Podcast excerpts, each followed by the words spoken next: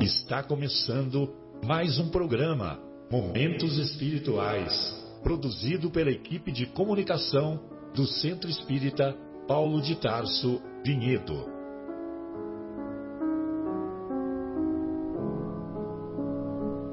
Se guardas contigo o estigma do sofrimento, indagando pela solução dos velhos problemas do ser e da dor, se percebes a nuvem que prenuncia a tormenta e o vórtice traiçoeiro das ondas em que navegas, vem conosco.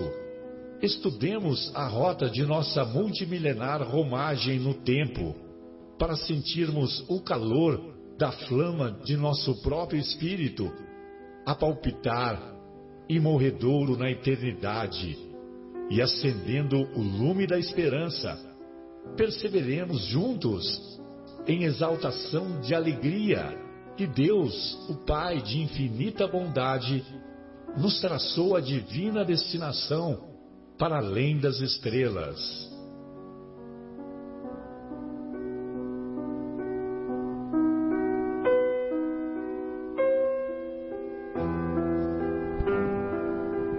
Uma boa noite a todos. Hoje, 1 de fevereiro de 2019, iniciamos mais um mais uma edição do programa Momentos Espirituais, programa produzido pelo Departamento de Comunicação do Centro Espírita Paulo de Tarso, aqui de Vinhedo. Queremos enviar um abraço carinhoso ao nosso querido Bruno Eustáquio, que nos dá a honra de nos ouvir com frequência, também a, a, sua, a sua noiva, a Taila, e a tantos outros amigos e corações que nos acompanham. Bem, hoje nós vamos estudar o capítulo 6 de O Evangelho segundo o Espiritismo, capítulo intitulado O Cristo Consolador. E isso na primeira hora do nosso programa. Na segunda hora, nós vamos é, repetir o estudo do capítulo O Bônus Hora da, do livro Nosso Lar, porque na semana passada é, a, o áudio não ficou com a qualidade, é o capítulo 22 da obra Nosso Lar, ou Bônus Hora. O áudio não ficou a contento em termos de qualidade e nós, a nossa equipe se reuniu e achamos e consideramos por bem repetir esse estudo. Bem, então, no capítulo O Cristo Consolador, nós vamos encontrar a passagem lá que se encontra anotada pelo evangelista Mateus, no capítulo 11, versículos de 28 a 30. E assim o mestre de todos nós, de todos nós, se expressa: Vinde a mim todos vós que estáis aflitos e sobrecarregados, que eu vos aliviarei. Tomai sobre vós o meu jugo e aprendei comigo, que sou brando e humilde de coração, e achareis repouso para vossas almas. Pois é suave o meu jugo e leve o meu fardo.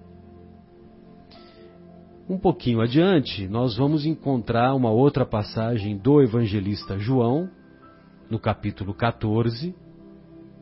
Esse capítulo 14 é um capítulo muito admirado pelos estudiosos de maneira geral e também muito citado muito citado é, em eventos ao vivo, em eventos esportivos, em eventos culturais, às vezes nós vamos encontrar algumas faixas nas arquibancadas, é, algumas faixas nas, nas, arquibancadas escritas da seguinte maneira: uh, John 14, dois pontos, 15, por exemplo. John 14, dois pontos, 15. Então, o, cara, o camarada que colocou aquela faixa, ele está se referindo ao, evangelista João, capítulo, capítulo 14, versículo 15. Então, às vezes, vocês veem aí é, em algumas é, alguns eventos esportivos, eventos culturais, tal.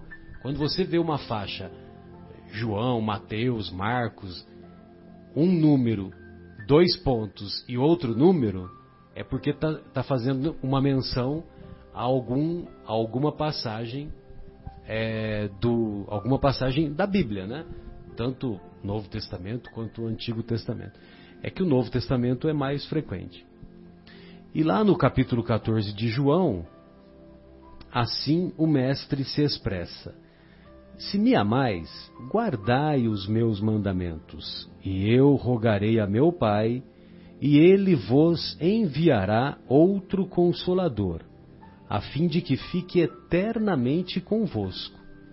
O Espírito de verdade, que o mundo não pode receber, porque o não vê e absolutamente o não conhece. Mas quanto a vós, conhecê-lo-eis, porque ficará convosco e estará em vós.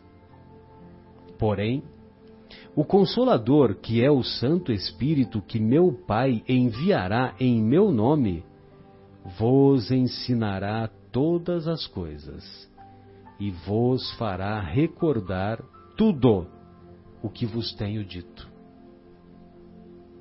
Então essas duas passagens são passagens muito emblemáticas, muito muito consoladoras realmente, e nós vamos encontrar numa avaliação é, primária dos capítulos do Evangelho, então nós vamos encontrar que o capítulo 1 é não vim destruir a lei.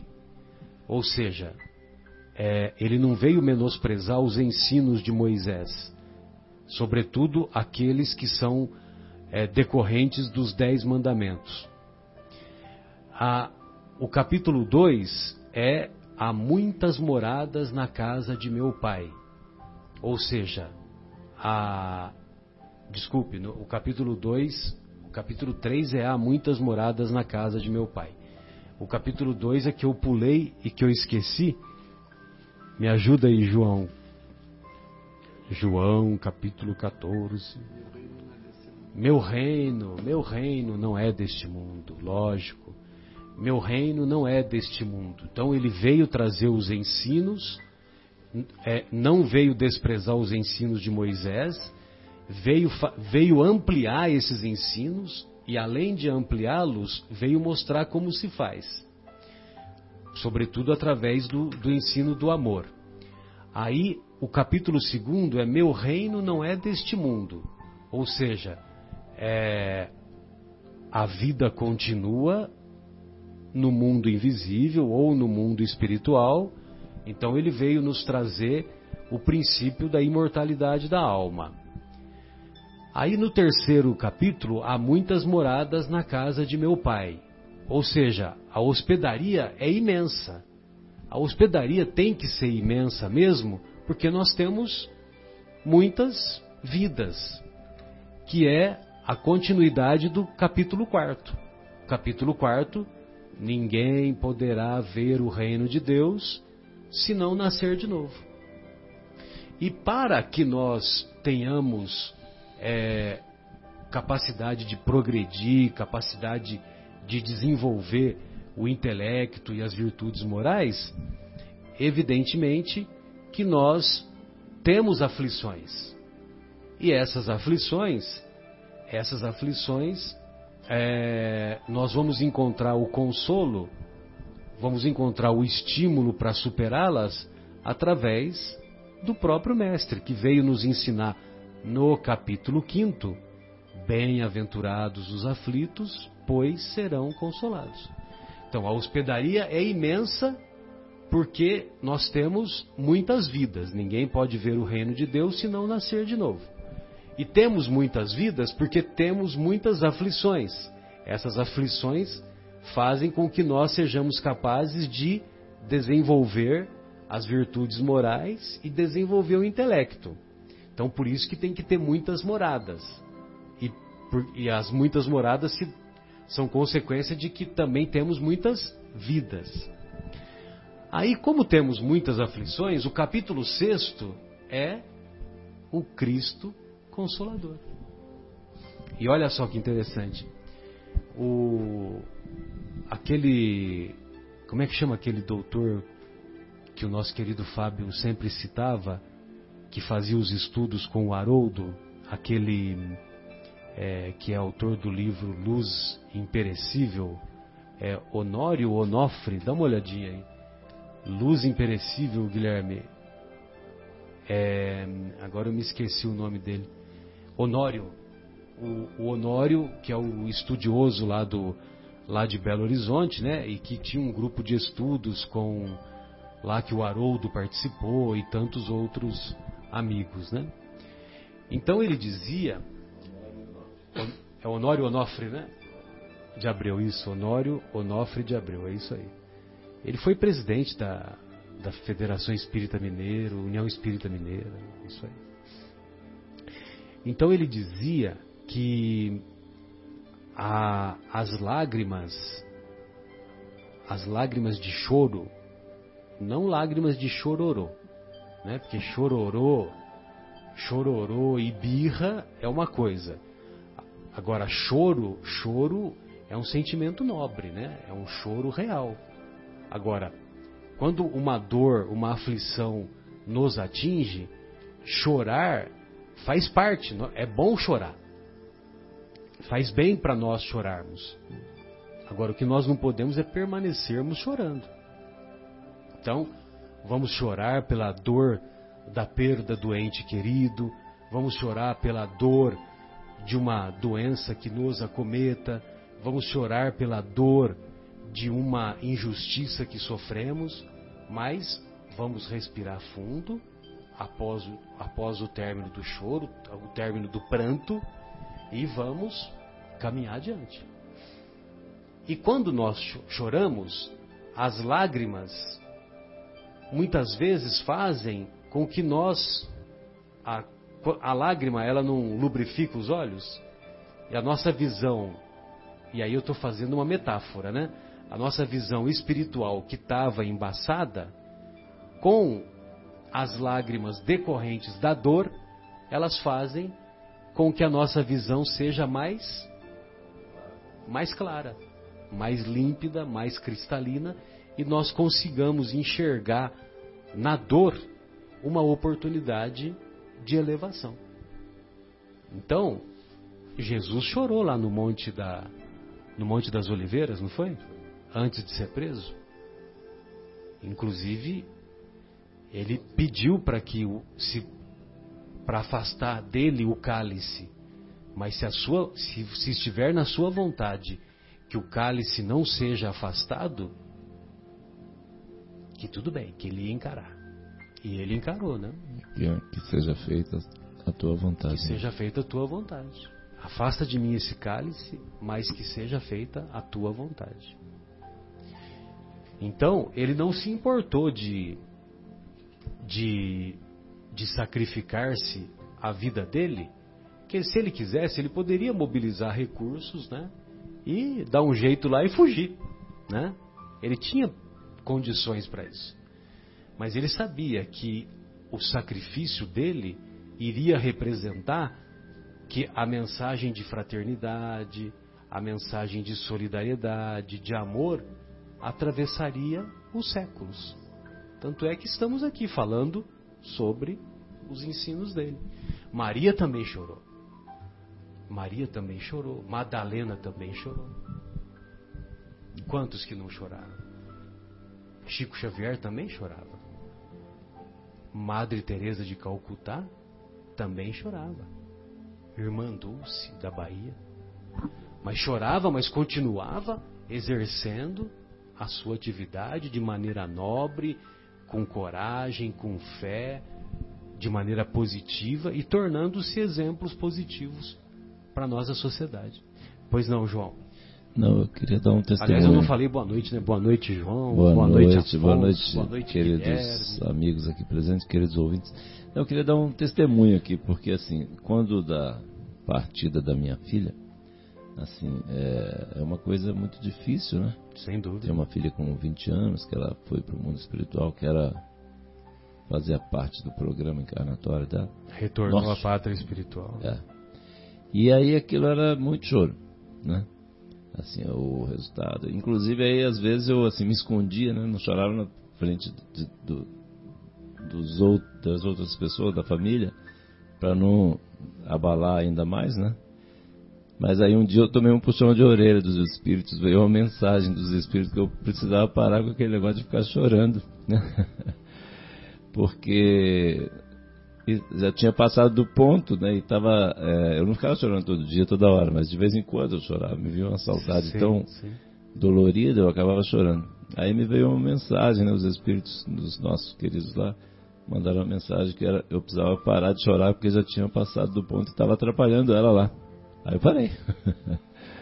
E já fazia quanto tempo, você se lembra? Mais ou Ah, não me menos? lembro, não me lembro. Estimativa? Não, é? Não, não, não me lembro. Mas assim, já tinha passado um tempo, mas não era sempre. Mas de vez em quando eu me lembrava, vinha aquela saudade, me emocionava, eu chorava, né? E, mas eu acho que assim, acabava conturbando-a, né? Sim. Era um choro só de saudade, assim, para dar uma desabafada, mas escondido, né? Às vezes eu pegava o cachorro, ia passear pelo, né? Às vezes eu ia andando. com Só o cachorro era é, testemunha. É, o cachorro era testemunha, mas ele nunca reclamou, ele não falou nada, é. Não fez nenhum comentário. Não, não fez nenhum comentário. Mas eu, foi, eu só queria dar esse testemunho aqui. que Foi, mas foi, foi bom. Assim, os Essa espíritos. mensagem veio na. Veio no, no Centro Espírita na reunião mediúnica? é, Foi. Uhum. E aí, falaram, foi, a, a mensagem foi passada para minha esposa, né? Ela que me falou. E eu falei, ok. Falou, tá falado. O chefe falou, a gente obedece. Você vê que isso é a prova intelectual da imortalidade, É né, né, João? Porque Não, e, você certamente não, não comentava com ninguém, nem com a sua esposa. ninguém, nunca falei com E, ninguém. e aí e vem uma, uma, uma mensagem através de um médium, né?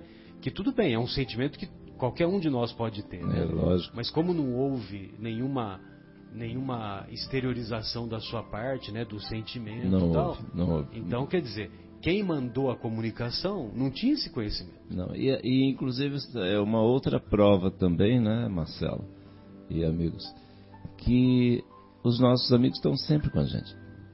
Né? Né, Igual aquela, aquela poesia, aquela famosa poesia da Pegadas na Areia, lá, aquela que eu, eu, eu nem nunca posso ler porque eu choro antes. Mas é uma maravilha, e realmente é uma prova disso, né? Que assim, mesmo nos momentos assim que eu tentava fugir para bem de noite, caminhando de noite para ninguém ver bem assim, e assim, mesmo assim os espíritos estavam do meu lado lá, me ajudando, me amparando, e falaram, ó, já está na hora de você parar com isso. né? Mas eu parei, fui obediente, assim, segui, então, vamos, vida para frente. Muito bom. Afonso, você gostaria de fazer algum comentário? Boa essa noite passagem é muito inspiradora.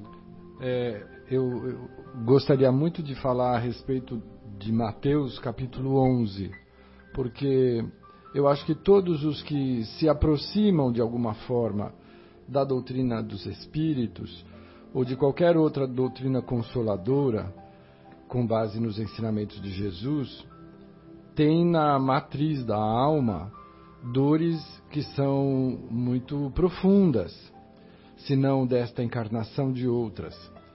E um sentimento de abandono ou de dor muito pungente eh, acaba sempre rondando e assombrando os corações. E não há nada que possa se comparar com o discurso do Cristo nessa passagem citada pelo evangelista Mateus, do que o testemunho do próprio Mestre de que não era preciso nenhum de nós entrarmos em aflição e desespero, porque Ele está conosco. Então, nas palavras de Jesus, Vinde a mim, todos vós que vos encontrei, encontrais sobrecarregados, que eu vos aliviarei, é, na verdade, o, o comprometimento de um coração luminoso que nos dá a grande oportunidade de encerrarmos a nossa carreira de desespero e de aflição pela certeza de braços amigos e luminosos como os do Cristo. Não há figura mais é, poética do que estas, fra esta, estas frases contidas em Mateus capítulo 11, versículos de 28 a 30. Na minha opinião, toda vez que nós lemos esse, esse trecho do Evangelho de Jesus, é, alguma coisa lá no fundo da alma se conserta, alguma coisa ilumina, acende, e aí nos dá a coragem necessária para que nós possamos chorar as nossas dores, mas sem entrar em aflição, sem cair em desespero, sem nos entregarmos ao desequilíbrio.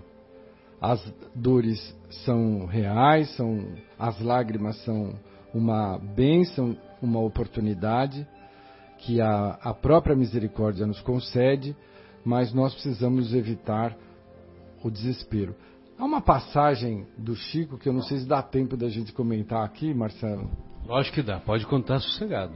Que eu, te, eu, tenho, eu tenho, outra, eu tenho outra história para contar também, pode, pode contar sossegado. Porque ela, ela me impressionou demais, primeiro pela forma como o nosso querido e saudoso Chico Xavier contava essa história. O Chico era um dos mais velhos de uma grande quantidade de irmãos por parte de pai de duas mães diferentes. E ele conta que em determinado momento um dos seus irmãos desencarna muito moço e deixa a viúva e dois filhos, sendo que o caçula era uma criança com problemas de paralisia, alguma coisa assim. E com o desencarne do irmão, a, a, a cunhada que passou a morar com o Chico começa a ter episódios de desequilíbrio emocional, a ponto de ser necessária a internação dessa cunhada numa casa de repouso, numa, num hospital psiquiátrico.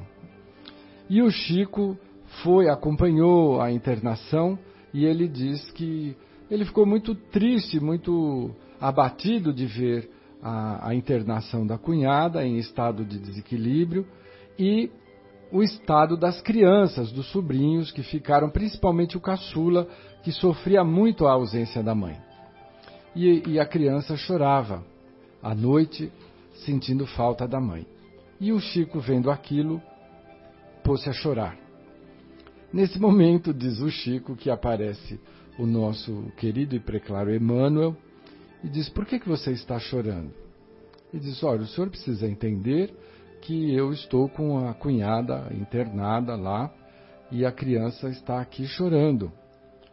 E, e aí o, o Emmanuel fala para ele, mas você deveria entender que é necessário, ela vai ficar lá por um tempo, como de fato o Chico relata que só depois de dois anos ela conseguiu retornar ao lar. É importante que ela fique lá até ela conseguir o equilíbrio. Ele falou, e e por que, que você está chorando tanto? Ah, porque a minha irmã, eu a considero uma irmã. Ele falou, mas o Chico, a dor Xavier não é maior do que a dor Silva ou a dor Oliveira e outros tantos Esse Emmanuel estão é lá. Né? Ele falou, você, antes da, da sua cunhada, você tinha 300 outras irmãs lá internadas e eu nunca vi você chorando por elas. Então você trate de se recompor e, mas o, a criança está chorando a ausência da mãe. Ele falou: Pois é, o que você pode fazer é dar conforto à criança. Então você faça o papel da ausente mãe. Da mãe ausente. E, é. e acolha essa criança.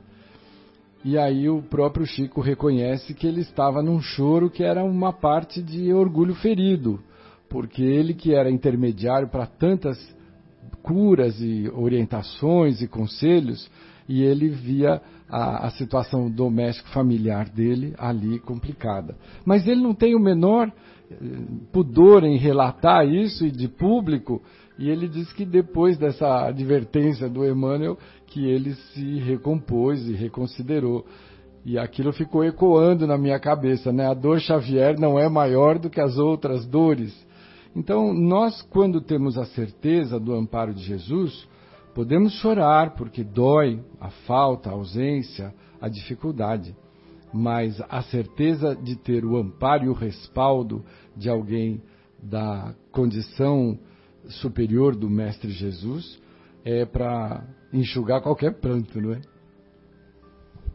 Sem dúvida, né? Muito significativo, né? E, o, e essas grandes almas é incrível como que elas fazem autopsicanálise sem, sem com tranquilidade, né? Porque o, o Chico ele exteriorizava essas histórias aí com, com, maior, com naturalidade, maior, maior né? naturalidade. É verdade, é verdade. Sabe, sabe um ponto que eu acho que seria dentro dessa linha também do, do consolo, que inclusive assim, na, nos trabalhos ontem de atendimento, assim, e ainda hoje, até a gente, eu andei recebendo algumas mensagens sobre, sobre esse, esse, essa, essa situação, essa tragédia que a gente está vivendo, né, viveu e está vivendo né, é, lá em Minas. Os espíritos é, têm nos dito, né, nos disseram ontem, especificamente, um dos nossos irmãos que desencarnaram foi trazido aqui para ser né, auxiliado, inclusive, e, e aí os Espíritos nos disseram que nós precisamos, nas nossas preces, é engraçado, assim, engraçado que eu não tinha nem pensado, mas agora é tão lógico, né? O, o Espírito né, no, é, Superior nos pediu que, ao fazermos as preces, que nós mentalizássemos toda aquela situação lá recomposta, né? Aquela onde tem aquele monte de lama e tal mentalizarmos, né, falando para os ouvintes também aproveitarem a oportunidade, né, e mentalizarmos cheio de árvores floridos e com o ambiente totalmente recuperado, né? Porque na mensagem, inclusive, dizia que essas coisas não são à toa, não são por acaso. Uma outra mensagem que veio, que eu vi hoje aí também, dizendo que já tinha sido combinado aquele, aquela situação que era exatamente para uma reavaliação da própria sociedade, né? De tudo que aconteceu lá, do, do né? enfim. Mas acho que o ponto, para não entrar num, o tema não é não entrar em debate, né, vamos dizer assim, mas é para a gente pensar, e olha, porque existem muitos espíritos lá trabalhando né, em prol né, de todos que passaram pelo processo, e inclusive para do resgate, do né? resgate, do, o, o, as equipes de resgate espiritual, exatamente, as equipes de resgate encarnadas, né, que é um processo extremamente né, desgastante. E, e também para todas as famílias, né, para trazer todo esse conforto, esse consolo aí, porque essa situação, né, igual é dito aqui, da gente conhecer né, o, o, o, todo o processo da reencarnação, que isso tudo vai continuar, que não, não, não existe a morte, vamos dizer, do espírito, né, só o corpo que encerra um período. Isso é muito consolador para o nosso coração. É muito difícil o processo na hora, ele é muito dolorido mas traz muito consolo, né? É, pegando o gancho, João, eu, eu gostaria de salientar que este é um dos aspectos que centralizam o capítulo 6 do Cristo Consolador, a certeza da reencarnação, que nos permite retornar ao ambiente terrestre e aliviar as nossas consciências, porque sendo consciências que formos criados pelo Pai, mas que não temos prazo de validade, já que nós temos a eternidade a nosso favor em busca de crescimento, todos os equívocos que nós cometemos, eles são passíveis de atenuação ou de transformação, retornando ao ambiente terrestre na convivência com os mesmos participantes dos equívocos que cometemos e diante das mesmas instituições para que nós mudemos a, a, a forma de abordagem que nós equivocamos no passado. Então, tanto compromissos pessoais, familiares, como coletivos de empresas, países, regiões, recursos, a, a, a reencarnação nos dá de forma muito rica renovadas oportunidades. Então, quando o Cristo nos fala, é, que os ricos que estão hoje sorrindo chorarão e que os que se fartam hoje é, terão dificuldades amanhã, ele nos falava a respeito da, da, da, da vivência material em, contra, em falta da vivência espiritual. Ele nos fala que nós precisamos dar mais atenção ao aspecto espiritual, dando em nós o testemunho de que os valores mais importantes a serem conquistados são aqueles que dizem respeito à nossa essência, à nossa alma. E que muitos de nós, quando chegamos aqui no ambiente terrestre, nos encantamos com os aspectos materiais, nos intoxicamos com eles, para não dizer nos hipnotizamos, e infelizmente retornamos às vezes à pátria espiritual é, com as mãos vazias dos recursos que viemos aqui buscar. Então o Cristo nos consola exatamente quando ele tem o papel de nos mostrar esse caminho. Somos espíritos imortais que vagamos pela, pelas múltiplas existências em busca de crescimento e transformação. É? E nessa oportunidade, nós reforçamos a todos os que nos ouvem uh, o convite a uma reflexão sobre como temos uh, vivenciado esta atual encarnação. Nunca é tarde. Nós sempre temos a oportunidade de modificarmos as nossas opções, as nossas prioridades e estabelecê-las no reino do espiritual é fruto de observação, mas de sabedoria. Talvez tenhamos já nos fartado dos prazeres materiais que são muito agradáveis, mas são transitórios, como fogos de artifício. São muito bonitos, mas duram alguns segundos. E todos os esforços que pudermos fazer no sentido de conquistar valores espirituais, como essa própria tragédia que estamos vivendo, quantos corações que estão despertando, é, tocados pela dor, pela dificuldade, mas que estão se reorganizando em cruzadas fraternas de voluntariado, modificando e alterando legislações, observando é, negligências que foram aí espalhadas pelo país. Então há toda uma transformação que nós podemos imaginar que essa tragédia seja um grande despertador de consciências. Um chamamento, né? Com certeza. É, eu até, já aproveitando o gancho, já que ele aproveitou, o, o Afonso aproveitou o gancho, aproveitando também o seguinte, dentro dessa linha da, do processo de reencarnação, é, aquilo que é, é interessante essa questão, porque às vezes a gente tinha, vinha com aquele conceito né, de Deus, do castigo de Deus, né, é, que tem que passar por toda a situação, todo o sofrimento, enfim, fez, pecou, fez coisas erradas, né? Mesmo dentro dessa linha do, do, do vamos dizer, acreditando na reencarnação, ainda existe essa tendência a, a, acreditar nesse processo de que Deus estaria nos punindo. Na realidade, não é nada disso. Na realidade, é a nossa consciência que, enquanto nós não nos, é, nos perdoarmos pelos erros cometidos, né, pelos excessos, pelos vínculos com coisas é, erradas, vamos dizer, com o mal, né, se prejudicarmos é, pessoas, sociedades, enfim.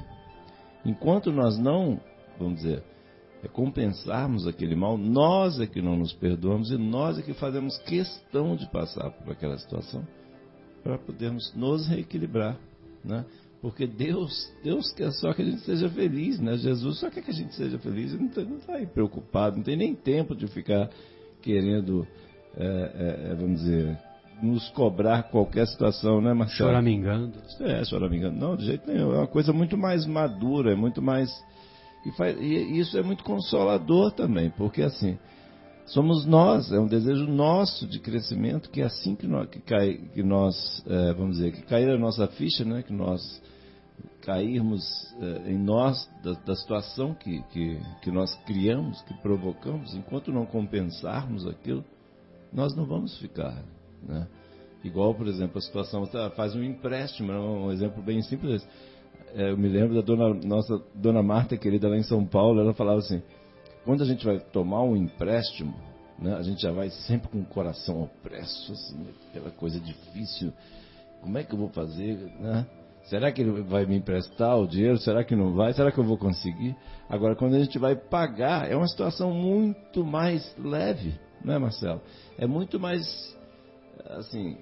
É um alívio, né? É, é, exatamente, é um alívio muito grande. Então, assim, quando a gente consegue pagar as nossas contas, né, que seja, vamos dizer, o exemplo que eu dei aqui de uma conta, de um empréstimo financeiro, ou numa situação, vamos dizer, de uma... De uma de um crime, eventualmente uma, uma, alguma atitude nossa errada, impensada em outras vidas, ou mesmo nessa vida. Quando a gente consegue, né, igual fazendo, igual o, o, o Afonso estava falando, vamos aproveitar essa encarnação. Né? Se temos alguma coisa que precisamos é, acertar, vamos aproveitar o tempo, por que não? Né, né Marcelo? Sem dúvida, né? E, e e esses comentários vocês me fazem lembrar que a parábola do filho pródigo, né? Que o filho pródigo, quando ele caiu em si na situação em que ele se encontrava, ele teve coragem de tomar a atitude de, de voltar ao regaço do pai, né? A fazenda do pai na parábola. Mas que lógico que o pai, na verdade, era Deus, né? Voltar para o caminho, sair da margem do caminho e voltar para o centro do caminho, que é o, o, o, caminho reto que leva a Deus, né?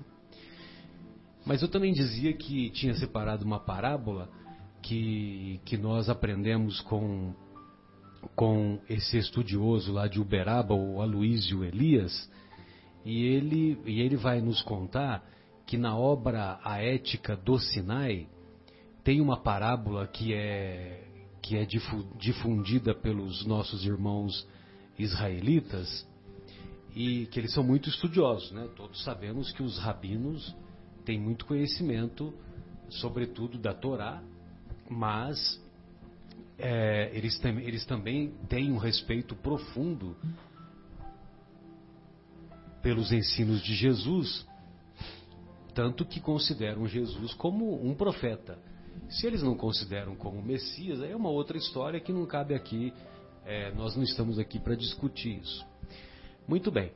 E lá na, nessa obra, A Ética do Sinai, é, então o Rabino relata essa, essa seguinte parábola: que havia, havia um homem que estava carregando um fardo muito pesado às costas um fardo mesmo, né? um fardo de, de feno, um fardo de, de alguma é, algum produto agrícola, alguma coisa assim.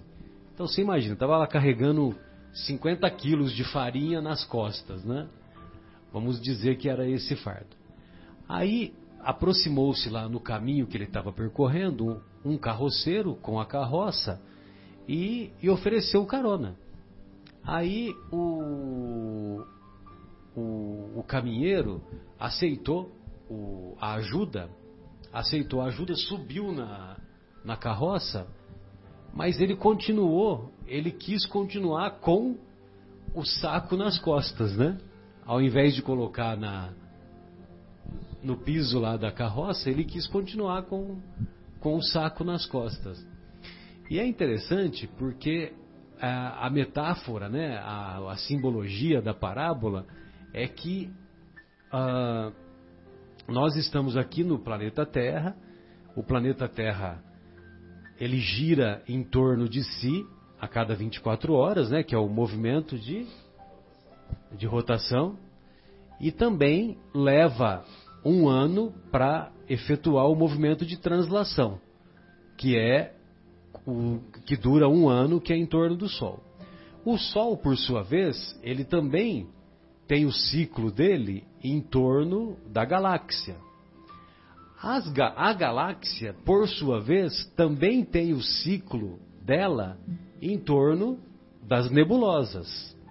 E assim por diante. Então imagine você, né, que o planeta está girando, está girando em torno de si e também em torno do Sol. E num equilíbrio perfeito. Esse equilíbrio perfeito, ele ocorre graças à lei da gravitação universal. Porque senão nós, todos nós, é como se nós fôssemos lá naquele brinquedo de, do parque de diversões, lá o tal do chapéu mexicano, é assim que chama ainda, não? Chapéu mexicano, aquele que, você, que fica girando, né? Bicho da seda. Né? Bicho da seda? Bem, então, você vai numa montanha russa um, um dessa aí, se não um houvesse uma. Um, se não tivesse a lei da gravidade, todo mundo. Né? E não tivéssemos os, o cinto de segurança tal, logicamente que a gente ia perder o, o, o equilíbrio. E então quer dizer, nós estamos no, inseridos na gravitação universal, acordamos, não precisamos fazer esforço nenhum, porque o oxigênio nós respiramos e o oxigênio já está sendo utilizado. Aliás, durante o sono, o oxigênio não parou de ser utilizado, continuamos respirando né, durante o sono. Ah, nós nos alimentamos e o, o, quando a gente corta o alimento lá e, e coloca a boca, nós nem nos preocupamos do movimento peristáltico do esôfago, não nos preocupamos com a, com a, a digestão que vai ser iniciar, vai ter início pelo estômago e assim por diante. E, e a gente no chapéu mexicano, né, a gente às vezes fica passando mal, né, com aquelas rodadas que o, o chapéu mexicano dá, mas a gente dorme muito bem, mesmo com a Terra rodando a 1.700 km por hora, não bate às vezes nem um ventinho, né? Que bom, né, pra gente. Olha só que coisa, né? 1.700 km por hora é a velocidade da, da rotação da Terra. Olha que loucura. 1.700 km por hora. Pois é. E, e, então por isso que tem a, a, nós então nós estamos inseridos em tudo isso que são manifestações da misericórdia, da bondade, da sabedoria de Deus. Então quer dizer, nós estamos lá inseridos em tudo isso e nós fazemos é, muitas vezes um estardalhaço, porque um, um vizinho começou a fazer uma reforma na casa dele e essa reforma começou a nos causar transtorno e aí nós arrumamos confusão com o vizinho, essa confusão vai para o tribunal, aí você fica lá é, levando, juntando para si raiva, rancor, ódio. E aí eu pergunto para vocês: isso estava na programação da nossa reencarnação?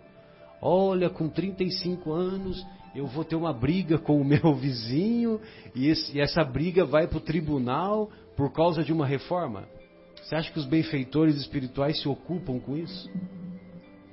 Os benfeitores espirituais certamente nos ajudaram e nos inspiraram antes de reencarnarmos com os grandes acontecimentos da nossa, da nossa existência. Com a, a carreira que nós iríamos escolher para trabalhar, a família que estaríamos inseridos, a família que constituiríamos, os, os reencontros, né? reencontros de almas, reencontros de almas como que está ocorrendo aqui nesse momento, né? que para mim é uma grata satisfação e tenho certeza que para vocês também. E então, quer dizer, esses esses acontecimentos primordiais, principais, certamente foram programados. Agora, questiúnculas que nós poderíamos evitar, faça-me o favor, né? Pois não, João. Eu, eu me lembrei de uma não passagem. Não perca o raciocínio. É. me lembrei de uma passagem que eu li, estava lendo agora há pouco ali no Missionários da Luz, sobre paz. Né? E o André Luiz estava lá acompanhando o Anacleto, lá, que era o, o instrutor lá, que cuidava lá dos processos de passes, etc. É, livro Missionários da Luz. Né? Então, aparece lá uma senhora que estava com uma, um, umas coisas negras assim ao redor do coração. E aí o, o instrutor explicou para o André Luiz que foi ela teve um desentendimento com o marido na parte da manhã e aí guardou aqueles sentimentos negativos e aquilo ficou no coração. E aí é dentro dessa linha que você está falando, né, Marcelo? Aí ali passou por um processo de passe, etc. E aí o, o, o, instrutor conseguiu retirar essas vibrações negativas, né, negras, assim, né? E depois teve outro caso, enfim. E até ele comentou que isso não acontece só. Os espíritos não trabalham só com espírito, vamos dizer, com é, os adeptos da doutrina espírita. Absolutamente em todas as religiões, né, eles estão sempre onde existe, existem pessoas com fé, pedindo, fazendo, se esforçando, eles vão, vão ajudar indiferentemente qualquer um. Mas assim, o que, o que, me, que eu, me tocou aqui, que eu quis comentar é o seguinte, estava programado essa, essa, esse problema no coração dessa senhora? De jeito nenhum. Foi uma discussão que ela teve, uma falta de equilíbrio, mas ela, mas assim, foi muito legal o seguinte, assim, o Espírito dizer, né, que ela estava se esforçando, ela estava buscando é, se equilibrar, uma solução para aquilo. Como é que ela faz para ela se reequilibrar com o companheiro, enfim, e em outras situações. E aí nós precisamos estar atentos a isso daí, porque isso foi muito importante essa sua colocação. Por exemplo, a gente é, essas pequenas coisas, né, questiúnculas, né, como você colocou aí, é, são nossa responsabilidade. Né? Nós recebemos um equipamento zerado, né, o nosso corpo, para a gente poder fazer ter o melhor, melhor aproveitamento possível, né? É, nesse aspecto, eu gostaria de ressaltar e reforçar a, as nossas práticas dentro da casa espírita. É, dentro do tratamento pelo qual nós passamos, que nós podemos chamar de assistência espiritual, é, de todos os processos, o, a participação na preleção evangélica é considerada a parte mais importante de todo o processo, porque algumas pessoas acham que a fluidoterapia é, seja a parte mais importante, mas em verdade a, a sua presença diante de um ambiente preparado para ouvir um comentário evangélico, ela exige de nós a disciplina e a nossa consciência focada num objetivo superior. Isso, em verdade, é de altíssimo alcance uh, para todos os encarnados e desencarnados. Quando nós sugerimos aos frequentadores que cheguem um pouco mais cedo, que permaneçam na sala uh, onde vai ocorrer a palestra ou a preleção evangélica, em silêncio, é, se desligando dos problemas, isto é uma forma avançada de assistência espiritual. E que muitas pessoas às vezes chegam correndo um pouquinho antes do passe, porque perderam a oportunidade de participar da parte mais importante. Né? Sem dúvida.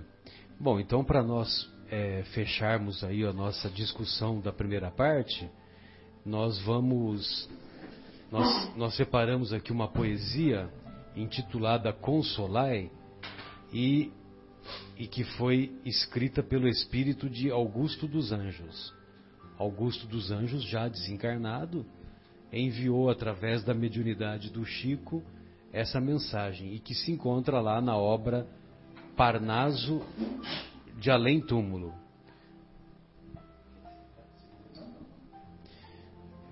Consolai se eu pudesse, diria eternamente aos flagelados e desiludidos que sobre a terra os grandes bens perdidos são a posse de luz re resplandecente. A dor mais rude, a mágoa mais pungente, os soluços, os prantos, os gemidos, entre as, entre as almas são louros repartidos, muito longe da terra impenitente. Oh, se eu pudesse, iria em altos brados libertar corações escravizados sob o guante de enigmas profundos. Mas dizei-lhes, ó vós que estais na terra, que a luz espiritual da dor encerra a aventura imortal tantos outros mundos.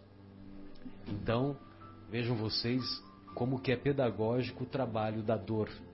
Quando a dor nos aflige, seja dor moral, seja dor física, ela tem um, uma importância muito uma importância pedagógica muito grande em nossa vida e se nós aprendermos a perguntar para Deus o que devemos aprender com essa situação, com essa dor, isso será muito mais útil do que do que perguntarmos para Deus por que comigo? Por que comigo? Por que comigo? Então deixemos de, de deixemos essa abandonemos essa viciação psicológica equivocada de perguntarmos para Deus por que comigo? Justo comigo? E passemos a perguntar para Deus o que devemos aprender com essa experiência dolorosa. É, inclusive, né, Marcelo, essa questão aí de, é, de a gente perguntar por quê, isso é muito perigoso, porque vai que eles contam pra gente por quê.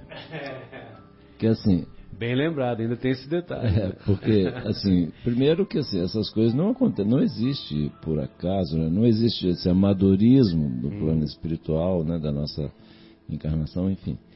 Então, se nós passamos por situações difíceis tal, é, certamente nós estamos precisando por um motivo ou por outro. Então, assim, é melhor não perguntar.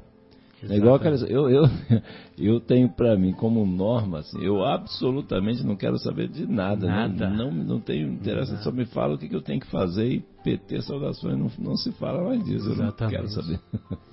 É, e também vamos nos esforçar para para pelo menos pegar o, o, saco de farinha de 50 quilos e pelo menos acomodar na, na carroça, né? Ou, ou nesses no, nos dias de hoje, né, que a carroça é uma coisa do passado, como é que chama esses utilitários aí, né? A Saveiro. É, coloca na carroceria lá. Coloca na carroceria lá da Saveiro e pronto, né? Ou mesmo no porta-mala do carro, né? Já que. Há dores é, desnecessárias. Há dores né? desnecessárias. Né? Há dores desnecessárias. É. E no capítulo anterior, Bem-aventurados os aflitos, causas atuais das aflições e causas anteriores das aflições. As causas anteriores das aflições, segundo os estudiosos da psicologia profunda, eles dizem, eles nos ensinam que não é 20% das, das dores que, que nós, que nós é, carregamos para nós mesmos. Sofrendo. Ou seja, 80% do, do, do, do nosso sofrimento, vamos dizer assim, nós angariamos para nós nessa existência e muitas vezes sem necessidade. Muitas sem necessidade. É Até incrível a... pensar nisso, mas é um fato, né? Sim, sim. É, é, é realmente é assustador, vamos assustador, dizer assim. é. Mas até na semana passada a gente estava conversando, o Marcos até comentou, né, que o, assim, quanto esse o capítulo 5 ele é longo. Né? Até eu fiz um comentário assim. Não é à toa, né? É toa, que é o mais longo. É né? porque a gente arruma tanta aflição de todos os tipos, modelos, cores, né? E tamanhos, enfim. Então, assim, tem que ter mesmo toda uma discussão, todo um trabalho de consolação que vem aí, né? Que todo, todo esse o, o, o Evangelho é um livro né, de um consolo assim maravilhoso, é muito impressionante, né? Sem dúvida. Muito bem, então vamos fazer a nossa primeira pausa musical, tudo bem? Tem mais algum comentário que vocês gostariam de fazer? Vamos fazer mais a. Então vamos fazer essa primeira pausa musical ouvindo a música Pegadas na Areia com o padre Antônio Maria. Vamos lá, Guilherme? Como é bom, como é bom,